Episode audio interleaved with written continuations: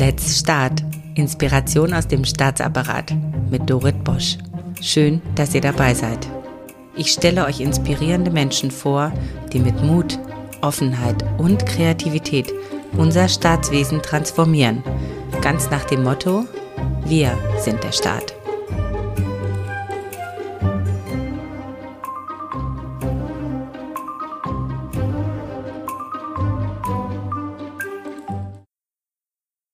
Johanna Isabel Fiesel ist in zweifacher Hinsicht als junge Frau der Generation Z eine Vorreiterin. Sie leistet aktuell ihren freiwilligen Wehrdienst bei der Bundeswehr und zuvor hat sie in ihrer Bachelorarbeit die Bereitschaft zum proaktiven Verhalten der Mitarbeitenden in der öffentlichen IT-Verwaltung in Kooperation mit der ÖFIT, dem Kompetenzzentrum öffentliche IT, publiziert.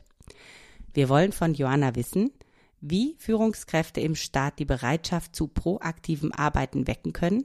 Und wir wollen wissen, wie sie ihre Rolle als Frau der Generation Z zwischen Bundeswehr und IT sieht. Ich freue mich ganz besonders, dass Johanna sich heute Zeit für dieses Interview nimmt, weil, das müsst ihr wissen, Johanna kommt frisch aus dem Wald, wo sie gerade in ihrer Bundeswehrausbildung war. Und wir senden sozusagen live aus einer Stube der Bundeswehr mit super Internet. Johanna, was hast du denn genau im Wald gemacht? Ja, hallo danke dir, Dorit, für die Einladung. Ich freue mich, da zu sein. Im Wald haben wir unsere Abschlussprüfung, würde ich sagen, gemacht. Das äh, nennt man auch äh, Rekrutenbesichtigung.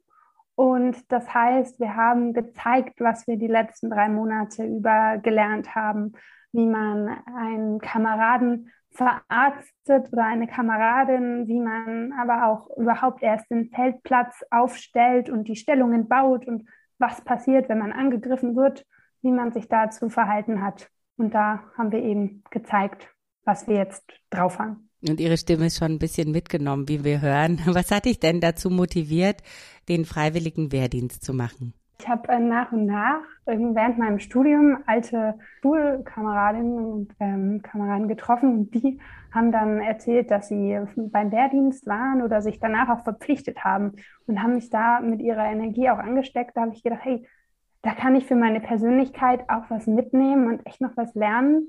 So ist der Gedanke dann gewachsen und als dann klar war, ich habe noch ein halbes Jahr Zeit zwischen Bachelor und Master, habe ich gesagt, okay, die Gelegenheit ergreife ich. Ich will ja auch mit der Verwaltung zusammenarbeiten und den lerne ich die Bundeswehr mal auch wirklich von der Mannschafterperspektive aus kennen und ähm, nicht direkt vom Schreibtisch aus. Sehr gut. Also wir erleben eine Führungskraft äh, im Anflug, die uns in der öffentlichen Verwaltung verstärkt.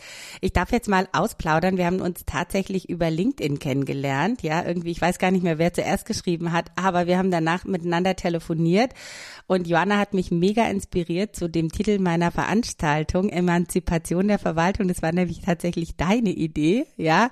Und ich dachte, wow, Emanzipation, endlich, es gibt jemand, der versteht, wo wir gerade stehen.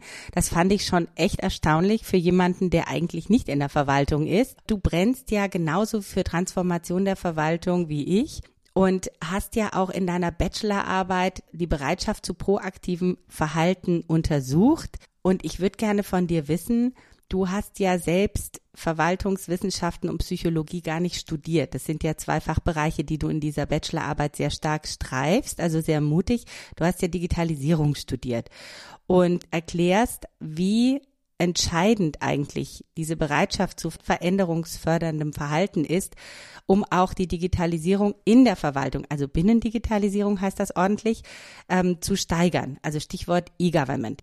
Wie bist du auf das Thema gekommen und kannst du so ein bisschen erklären, womit du dich da genau befasst hast? Ich war während meinem Studium ein halbes Jahr beim Auswärtigen Amt im Praktikum und habe dann auch noch verlängert und ähm, da war ich eben in einem Referat, die quasi Binnendigitalisierung selber gemacht haben. Und zwar ähm, heißt es Team Preview und die arbeiten ähm, mit Daten und bauen eine künstliche Intelligenz zur Krisenfrüherkennung im Auswärtigen Amt.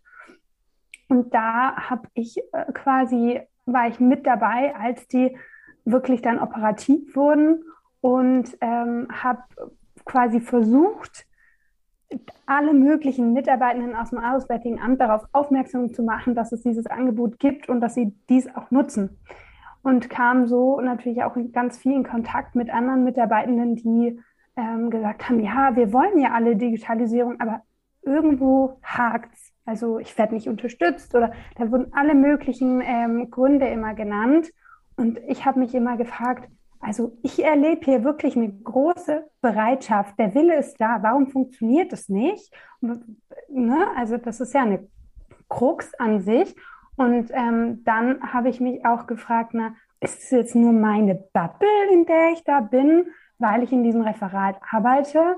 Ähm, und warum werde ich, wenn ich erzähle, ich arbeite im Auswärtigen Amt, immer damit konfrontiert, ja, aber die sind ja noch so rückschrittlich und traditionell. Also, dass da auch irgendwie das Bild nach außen nicht so ganz passt. Und deshalb wollte ich da unbedingt dran arbeiten und so kam ich dann auf das Thema. Genau, du erklärst gerade, die Diskrepanz von Fremd- und Selbsteinschätzung, also dieses Bild, das in der Verwaltung, von der Verwaltung gezeichnet wird, im Außen, auch in der Presse. Wir seien so unglaublich langsam und rückschrittlich und nicht offen. Und dann gleichzeitig äh, hast du eine ganz andere Situation vorgefunden. Das deckt sich wirklich zu 100 Prozent mit äh, meinen Erfahrungen jetzt nach 15 Jahren als Beamtin. Ähm, also erstmal Gratulation, dass du so schnell da drauf gekommen bist und dass du das für uns aufdeckst. Das finde ich ganz wichtig und deswegen wollte ich unbedingt, ja, dass wir zusammen sprechen und dass das auch öffentlich wirkt, was du herausgefunden hast. Woher kommt denn diese Diskrepanz von Fremd- und Selbsteinschätzung? Das ist tatsächlich eine Frage, die weiterhin ein Stück weit offen bleibt. Ich habe ja jetzt die Bereitschaft angeschaut und jetzt ist aber auch immer noch die Frage, vielleicht ist da zwar eine große Bereitschaft da, aber in der Umsetzung hapert es dann, dass die Leute trotzdem sich nicht anders verhalten oder ihre Veränderungsbemühungen scheitern. Da ist die große Frage, wenn das so ist, warum? Ähm, und dann halt einfach, dass dann nach außen hin nichts ankommt. Das wäre eine Möglichkeit. Interessant. Also Du meinst, es schreit geradezu nach einer Anschlussforschung. Absolut. Also jeder, der noch ein Forschungsthema sucht bei der ÖFIT oder woanders, hier ist eins auf dem Präsentierteller. Du setzt auch bei einem ganz frühen Stadium der Veränderung an, nämlich bei dem Entschluss des Einzelnen, ja, der, den kann er ja auch komplett frei in seinem stillen Kämmerlein treffen, eine Veränderung anzustoßen. Und das ist ja ein sehr frühes Stadium. Ich ähm, erlebe ja immer wieder die Debatten, wir brauchen eine Fehlerkultur, mehr Feedbackkultur. Aus meinen Coachings weiß ich ganz genau, wir sind gar nicht bereit, Feedback zu empfangen teilweise. Wir können auch noch nicht Fehler zugeben. Wir müssen tatsächlich noch mal einen Schritt weiter vorausgehen. Warum setzt du denn ganz früh, also beim Einzelnen, dem Entschluss an und machst eigentlich keine Abhängigkeiten auf von wegen, wir brauchen mehr Personal und mehr Führungskräfte und eine bessere Welt, sondern dem Einzelnen. Ich bin fest davon überzeugt, wir haben unser Leben selber in der Hand. Wir treffen jeden Tag aufs Neue so viele Entscheidungen und in der Arbeit auch viel zu unterbewusst ähm, merke ich manchmal selber, ich bin jetzt schon so im Alltagstrott wieder drinne. Das habe ich jetzt viel komplizierter gemacht, als ich es eigentlich hätte machen sollen. Und deshalb habe ich mir überlegt, okay, ich will wirklich bei der einzelnen Person anfangen, weil der fehlt ja irgendwie das Handwerkszeug oder auch die Motivation, die ich bei den einzelnen Kollegen und Kolleginnen erlebt habe. Also wie kriegen wir die auf die Straße? Und wa warum, vielleicht sind da auch die Rahmenbedingungen falsch quasi. Und wie kann man aber auch dann nicht sagen, die Rahmenbedingungen sind falsch, ich kann hier jetzt nichts ändern, sondern okay, wie kann ich denn dann an den Rahmenbedingungen was ändern oder in diesen Rahmenbedingungen besser funktionieren? Johanna, ganz ehrlich, du beeindruckst mich so sehr, weil du bist so wahnsinnig stark reflektiert und bewusst und ähm, so so empowering und so so so auch selbst so verantwortungsbewusst. Das ist echt krass und das ist nicht nicht selbstverständlich. Treffe ich aber tatsächlich oft in der Generation Z. Ähm, da Übrigens, da fällt ja die Selbst- und die Fremdwahrnehmung auch etwas unterschiedlich aus.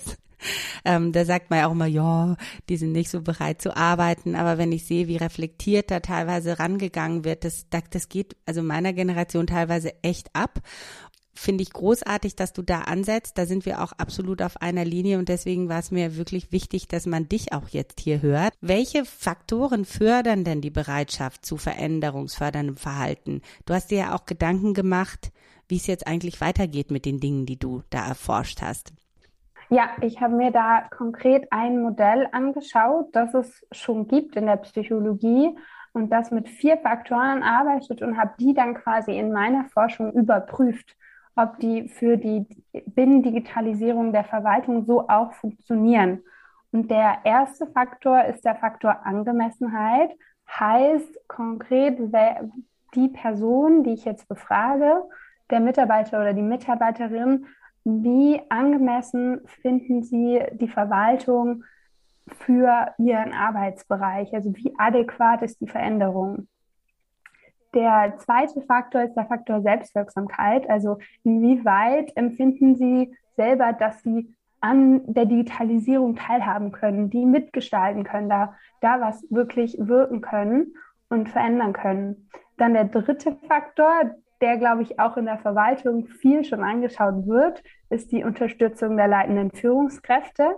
Also wie unterstützt fühle ich mich selber? Und dann der letzte, der persönliche Nutzen. Das heißt, denke ich, dass ich selber in meiner Arbeit auch davon profitiere, dass wir digitalisieren oder bleibt eigentlich alles gleich und ist egal für mich persönlich. Und da ist jetzt für uns alle, die jetzt so das mit begleitet haben, meine Betreuenden auch und mich selber, sehr überraschend gewesen, dass dieser viel besprochene Faktor Unterstützung der leitenden Führungskräfte nicht im Zusammenhang steht mit der Bereitschaft zu proaktivem Verhalten, zumindest in meiner Forschung. Ähm, zeigt sich ganz klar, dass sowohl Mitarbeiter, die sich sehr unterstützt fühlen, als auch die sich gar nicht unterstützt fühlen, trotzdem sehr bereit sind, sich proaktiv zu verhalten. Also, dass die Bereitschaft davon unbeeindruckt bleibt. Aber positive Nachricht, ob man die Digitalisierung für angemessen hält, ob man äh, wirklich denkt, dass man persönlichen Nutzen aus ihr zieht und ob man den Eindruck hat, dass man selber daran wirken kann. Die drei Faktoren, die stehen im Zusammenhang mit der Bereitschaft. Also wenn die größer sind, dann ähm, steigt quasi auch die Bereitschaft. Und dann haben wir noch so ein bisschen so einen Hint gefunden. Es könnte sein, dass quasi die Erfahrung auch eine Rolle spielt, wenn man quasi als äh, Mitarbeiter oder Mitarbeiterin selber schon in Digitalisierungsprojekten mitgewirkt hat, dass dann auch die Bereitschaft stärker ist, sich weiterhin proaktiv zu verhalten und ähm, weiter quasi diese Veränderung zu fördern.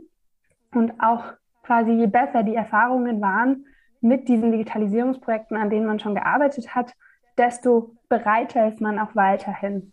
Und das ist, glaube ich, auch ein spannender Einblick. Also das ist ja interessant. Das heißt, wir können es eigentlich nicht auf die Führungskräfte schieben, um es äh, so einfach mal auszudrücken, sondern wir müssen uns einfach an die eigene Nase fassen und einfach loslegen, richtig? Ja, also zumindest was die Bereitschaft angeht, was die Umsetzung angeht, ist dann nämlich nochmal die Frage, inwieweit spielen da dann die Führungskräfte eine Rolle? Das stimmt. Aber wenn man bereit ist, dann, äh, wie war das, wo, ein Wille ist, ist auch ein Weg. Also zumindest ist das meine Erfahrung. Aber ich denke mal, Veränderungen die man selber anstößt, äh, das ist wirklich ein Prozess, wie du sagst. Und äh, wenn man in die Umsetzung gehen will, dann muss man natürlich auch bereit sein, diese Terrier-Qualitäten und auch diese ähm, ja, Resilienz auch mitzubringen. Das äh, sind nochmal Eigenschaften, die dann jeder persönlich mitbringen muss. Dafür ist jetzt auch nicht jeder gemacht, aber mehr als man denkt tatsächlich.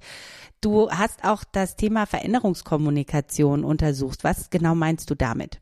Veränderungskommunikation war eine der Handlungsempfehlungen, die ich quasi dann aus den Ergebnissen herausgefunden habe, weil woran kann man denn was ändern, um zu zeigen, dass ähm, die Digitalisierung angemessen ist und dass sie einem persönlich nutzt und dass man daran mitwirken kann?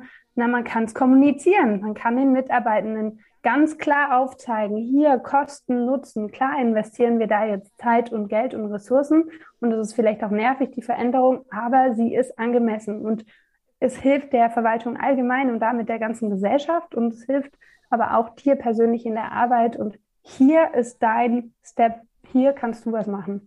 Wenn die Veränderung den Mitarbeitenden selbst kommt, übernehmen die dann die Kommunikation? Weil das, darum muss man sich ja dann auch kümmern, nicht? Wenn man mal loslegt, dann muss man ja alle, auch die Vorgesetzten dann mitnehmen und sagen, so, das ist der persönliche Nutzen, das ist der Mehrwert. Ja, ich glaube auf jeden Fall, weil ähm, oft ist die Kommunikation in der Verwaltung, ja, wir haben hier eine politische Direktive, es ist jetzt Gesetz, wir müssen das machen. Und ähm, darauf wird dann irgendwie der Schwerpunkt in der Kommunikation gelegt. Die Digitalisierungsstrategie wird geschrieben. Ähm, aber was dann eben hinten runterfällt, ist, warum konkret hilft es jetzt diesem Referat und dieser einzelnen Person mm. und ähm, wie kann die jetzt da auch was tun? Also es geht tatsächlich um die persönliche Betroffenheit. Hilft es auch so ein Szenario oder persönliche Betroffenheit aufzumachen, wenn ich beispielsweise Partner suche? Ich habe eine tolle Idee zur Digitalisierung, ja. Also bei uns zum Beispiel, äh, ja, wie wollen wir beispielsweise Umfragen die wir vielleicht für bestimmte Dinge brauchen. Wie wollen wir die digitalisieren? Und dann suche ich Partner für die Umsetzung. Hilft es denn auch, wenn man den Partnern einen Mehrwert aufzeigt und, und sie also persönlich quasi abholt, betroffen macht? Ja, also äh, aus meiner persönlichen Perspektive auf jeden Fall, weil ähm, das weiß man ja selber, wenn man weiß, okay, wenn ich jetzt hoch auf den Berg radel, da kriege ich ein Eis, ist es viel geiler, als wenn ich weiß, ah ja, dann kriegt da, also bei mir jetzt meine Schwester zum Beispiel ein Eis. Da freue ich mich zwar auch für sie, aber ich trete vielleicht noch einen Ticken mehr in die Pedale, wenn ich auch eins kriege. Ja, ja. Da kann man, glaube ich, so was dann auch schon, ja, auf jeden Fall übertragen. Dann müsste man ja im Grunde genommen die komplette Verwaltungskommunikation umstellen. Also, weil oftmals die Kooperation ja auch hakt. Und wenn man sagt, einer schiebt ein Verwaltungs- oder ein Digitalisierungsprojekt in der Verwaltung an, dann muss ja immer adressatengerecht kommuniziert werden, wenn ich Geld will, wenn ich äh, IT-Leistungen will, wenn ich Kooperationen in anderen Ressorts will. Immer adressatengerecht kommunizieren. Das hast du davon. Deswegen will ich mit dir auf diesen Berg radeln. Ja, genau. Und also ich wow. erinnere mich da auch immer an eine Veranstaltung von Next. Ich glaube, es war da die zweite große Veranstaltung noch online. Und da gab es einen Impuls. Den fand ich ganz toll. Und zwar war das quasi ein Gedankenexperiment. Da wurden drei Fragen gestellt. Die erste Frage war quasi, wie sieht die ideale Verwaltung für dich in der Zukunft aus? Wie willst du persönlich arbeiten? Und dann wurde es quasi nochmal konkret und ausgetauscht in der zweiten Frage. Und in der dritten Frage wurde dann gefragt, okay, und was kannst du dafür jetzt heute tun? Also, dass man vielleicht auch in der Kommunikation aufhört, immer alles zu sagen, ja, das, das ist dein Mehrwert oder also das wäre ja schon mal ein Anfang, aber dass man auch im nächsten Schritt sagt, hey, ähm, äh, quasi als reflektierende Frage, überleg doch mal selber, weil dann kommt, jeder Mensch hat auch so seinen eigentlichen persönlichen Nutzen und eigene Lebensrealität und da kann man auch nicht für alle mitdenken. Aber wenn man zur Reflexion anregt, das ist auch schon ein, glaube ich, großer Motivationsfaktor. Zumindest hat das damals in mir ganz viel ausgelöst, wo ich dachte, ey, stimmt, ich kann, ich kann jetzt schon mobile Meetings machen und einfach mal mein Handy nehmen und da parallel spazieren gehen. Da im Café mich zum Meeting treffen zum Beispiel zur sozialen Interaktion eher ist. Ja, das ist richtig self-empowernd. Lustig, dass du das erzählst, weil tatsächlich, wenn ich Workshops mache für Transformation, mache ich es immer so, das ist die ideale Welt. Und was kannst du und was brauchst du, damit du deine Power da komplett entfesselst, um in dieser idealen Welt zu wirken? Und da kommt so unglaublich viel ins Rütteln. Teilweise braucht man nur zwei, drei Stunden und man hat ein komplettes Referat ganz anders aufgestellt. Das sind so kraftvolle Fragen. Wie können denn die Rahmenbedingungen gestaltet werden, damit dieses Verhalten dann auch nachhaltig ist und vielleicht auch andere ansteckt? Was wir oder was ich als Handlungsempfehlung dann noch brainstormt habe, basierend auf diesen Ergebnissen, war eben nicht nur die Veränderungskommunikation, sondern auch, dass man eben dadurch, dass man ja sagt, hier Selbstwirksamkeit oder die Wahrnehmung der Selbstwirksamkeit fördert die Bereitschaft, dass man auch mehr Partizipationsmöglichkeiten schafft und auch die Weiterbildungsangebote ausweitet, dass Personen sich auch fähiger fühlen, mit dieser Veränderung umzugehen. Und schlussendlich, wenn wir sagen, okay, die Unterstützung der leitenden Führungskräfte ist bei der Bereitschaft noch kein Faktor, heißt es doch für uns umso mehr, dass man Angebote und Umsetzungsmöglichkeiten schaffen muss, die unabhängig von Führungskräften sind und wo sich Mitarbeitende gegenseitig unterstützen können. Austauschformate, Vernetzungsformate, wir haben Next genannt, aber da gibt es ja so unglaublich viele. Und dass man da auch weiter den Fokus drauf legt und auch eben jede ähm, Verwaltung für sich selber guckt, wie können wir da weiter unabhängig von den Führungskräften auch noch die Mitarbeitenden unterstützen. Wie sieht denn so ein Partizipationsangebot äh, genau aus? Du hast Austauschplattformen genannt. Fällt dir noch was anderes ein? Und was kann eine Organisation beispielsweise tun, um dieses Wirken der Mitarbeitenden unabhängig von den Führungskräften zu fördern?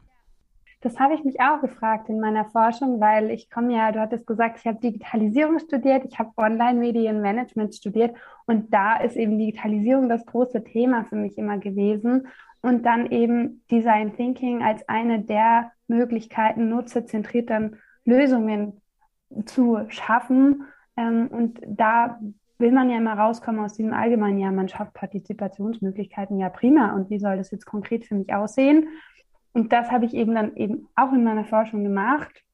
Wir haben zum Beispiel gesagt, okay, wie wäre es denn, wenn wir schon ein Intranet haben, und das gibt es ja in vielen Behörden, da eine Liste zu veröffentlichen mit aktuellen Projekten, die noch Unterstützungsbedarf oder Potenzial haben und zu sagen, hey, ähm, komm auf uns zu, hier ist die Adresse, wenn du da was wissen willst. Oder auch zu sagen, wir ermöglichen erstmal eine Beobachterrolle. Du fühlst dich vielleicht noch nicht fähig, ähm, wirklich zu partizipieren, aber du willst reingucken und kannst dir vorstellen, dann aktiv zu werden, wenn du ein genaues Bild hast. Okay, dann begleite uns doch mal zwei Wochen, schau, was, auf dich zukommt. Genauso Planspiele sind auch so eine Möglichkeit, mit sehr geringen Einstiegsbarrieren einfach mal ein Tagesworkshop Planspiel Digitalisierungsprojekt auch schon mal Partizipation ermög zu ermöglichen. Also man braucht Raum, außerhalb seines Zuständigkeitsbereichs anderen zu helfen. Raum außerhalb seines All-Day-Business mal ein Planungsspiel einzuplanen. Ja. Wenn ich das so mitnehmen darf, man braucht eigentlich, man muss den Mitarbeitenden geben Raum, den sie selber zur Verfügung haben, um sich auszuleben, ohne den Verdacht, dass sie in der Zeit gar nichts tun. Ja, absolut. Also ich kenne aus der Wirtschaft und ich glaube, die ersten Verwaltungen versuchen sich auch schon, aber da bin ich mir jetzt nicht ganz sicher diese X-Prozent-Lösung, zu sagen, X Prozent deiner Arbeitszeit hast du explizit dafür, innovativ zu sein, neue Ideen zu entwickeln, auszuprobieren, nicht auszutauschen. Und die stehen auch mit in deinem Arbeitsauftrag drin. Das ist wirklich dein To-Do. Und dann mag das Ad-Hoc-Thema, was ja in der Verwaltung immer da ist, irgendwas kommt und überrascht einen, du musst sofort fertig sein, am besten gestern, ähm, dass auch das mal dann hinten anstehen kann, weil langfristig gesehen tut diese Zeit dann, ist eben auch ein Investment, was sich dann wieder lohnt. Das Wort kam jetzt auch gerade äh, in den Sinn. Investition in sich selbst, also den Raum für eine Investition in sich selbst. Das kann uns eigentlich der Arbeitgeber schenken. Ja. Und dann schauen, was daraus entsteht. Ja. Ist ein radikaler Ansatz, aber ich zitiere Sylvester Stallone in dem Boxerfilm, den ich gestern gesehen habe. Wer radikale Veränderungen will, muss radikale Veränderungen auch machen. Ähm, kennst du den? Nein, tatsächlich, dafür bin ich ein Ticken zu jung. Oh mein Gott, sie kennt nicht Rocky, den Boxerfilm.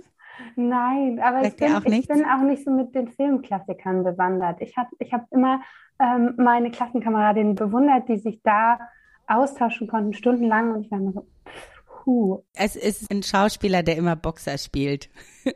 ein sehr motivierender Film, weil er gewinnt dann zum Schluss. und er hat das gestern gesagt und ich dachte so, ja klar, wenn du radikale Veränderungen willst, musst du radikale Veränderungen auch zulassen. Ja, ja, und, und das kann Angst machen, ne? Dafür brauchst du Mut. Da, also, ja ich, ich, also jetzt äh, witziges Beispiel vielleicht, aber wir waren auf der Hindernisbahn jetzt bei unserer Abschlussprüfung. Mhm. Und, und, ich war bei der Einführung bei der Hindernisbahn ähm, beim Arzt gewesen. Und das heißt, es war das erste Mal, dass ich diese Hindernisbahn gelaufen bin. Und da läuft man halt eine Treppe hoch und springt vier Meter runter. Und ich war so, keine Pause. Du musst da sofort runterspringen, weil sonst wird die Angst zu groß. Also ähm, wirklich sofort einfach drauflegen, fallen lassen.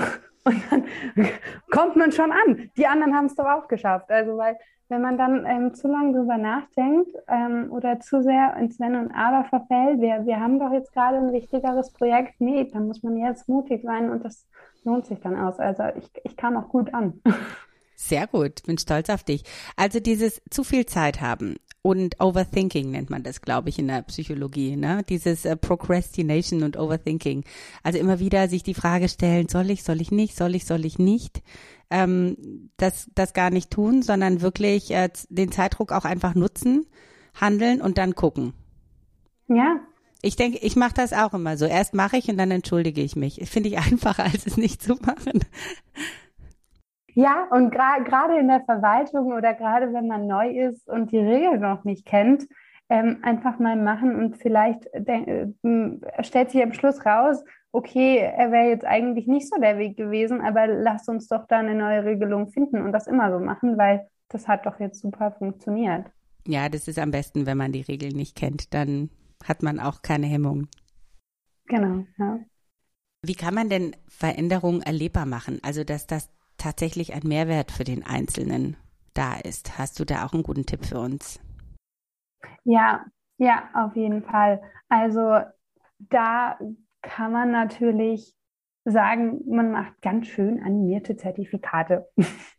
Klingt jetzt vielleicht wie so, ein, wie so, ein Goodie oder wie, äh, ah, sind wir jetzt wieder im Kindergarten oder sowas, wo, wo man Echtes Fleißbienchen.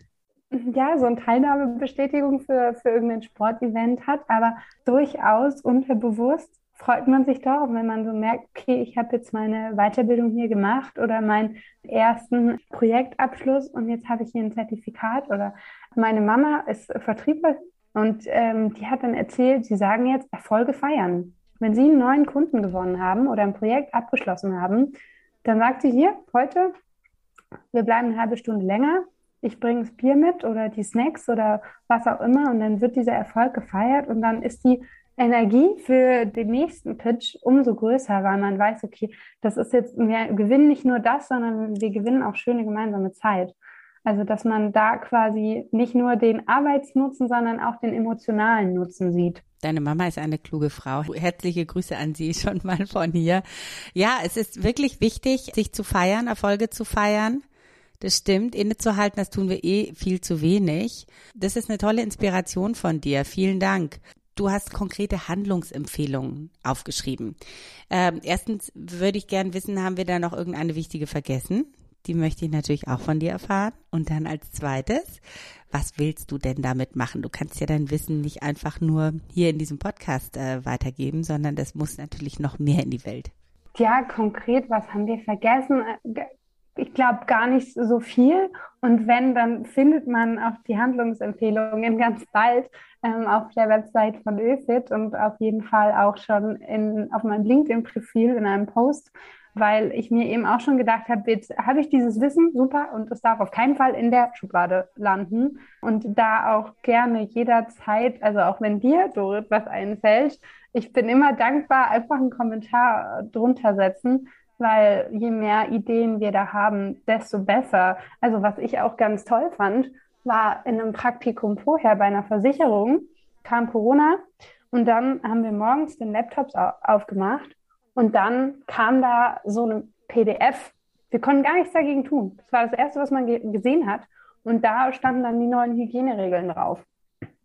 Und wenn man sowas für die Digitalisierung machen würde, einfach mal jeden damit beschallen, hier, wir leben jetzt Veränderungen oder das ist gerade unsere Priorität Nummer eins oder auch vielen Dank, dass du dich dafür engagierst. Das äh, finde ich tatsächlich so ein, ja, auch so ein radikales Guerilla. Wir motivieren jetzt unsere Mitarbeitenden und hoffentlich schaffen wir einen Spirit, dass da alle eine große Bereitschaft haben und Bock drauf haben, an der Veränderung mitzuwirken, weil wir auch einfach alle davon dann profitieren. Also ich glaube, spätestens wenn du die Verwaltung stürmst, ja, hoffentlich sind wir ein bisschen bereiter dafür. Ich, ähm, ja, ich hätte total lustig mal als Speakerin oder so einzuladen oder vielleicht auch jemand anders. Ich finde das mega inspirierend, weil oft lädt man so große Namen ein, ja, die irgendwie bekannt sind ähm, und das wirst du ganz bestimmt, da bin ich mir ganz sicher. Aber ich finde es gerade auch wichtig, Menschen einzuladen, die am Anfang ihres Weges stehen und so ganz authentisch und äh, klar sind wie du. Und falls jemand dich kontaktieren will, dann über LinkedIn, richtig? Auf jeden Fall. Du stehst zur Verfügung, wenn du nicht gerade im Wald bist und dich verausgabst bei Hochsprüngen. Möchtest du denn noch irgendetwas unseren Zuhörenden sagen? Wir sind nämlich jetzt schon fast ein bisschen am Ende mit unserer Zeit. Danke fürs Zuhören. Wenn ihr jetzt noch dabei seid, ähm, auf jeden Fall guckt, wo ihr was verändern könnt bei euch im Alltag und fragt vielleicht auch mal rum wer noch bereit ist. Vielleicht gibt es da die eine oder andere Person, wo ihr es noch gar nicht wisst und schaut, was ihr machen könnt. Und die, das, es lohnt sich. Es mag sich wie eine Mehrbelastung anfühlen, aber es wird sich für uns alle lohnen. Und danke dir nochmal, Dorit. Also auch für deine lieben Worte. ich gehe immer mit so einem warmen, vollen Herzen raus aus unseren Gesprächen. Das ist wirklich, deine Arbeit ist ganz toll und du als Gesprächspartnerin sowieso. Dankeschön, Joanna. Joanna Isabel Fiesel, schöne Grüße in die Kaserne und ganz herzlichen Dank, dass du dir die Zeit genommen hast. Und das war es bei Let's Start, Inspiration aus dem Staatsapparat mit Dorit Bosch. Schreibt mir gerne und abonniert diesen Kanal, damit ihr keine Folge verpasst. Let's Start. Viel Spaß bei der Umsetzung.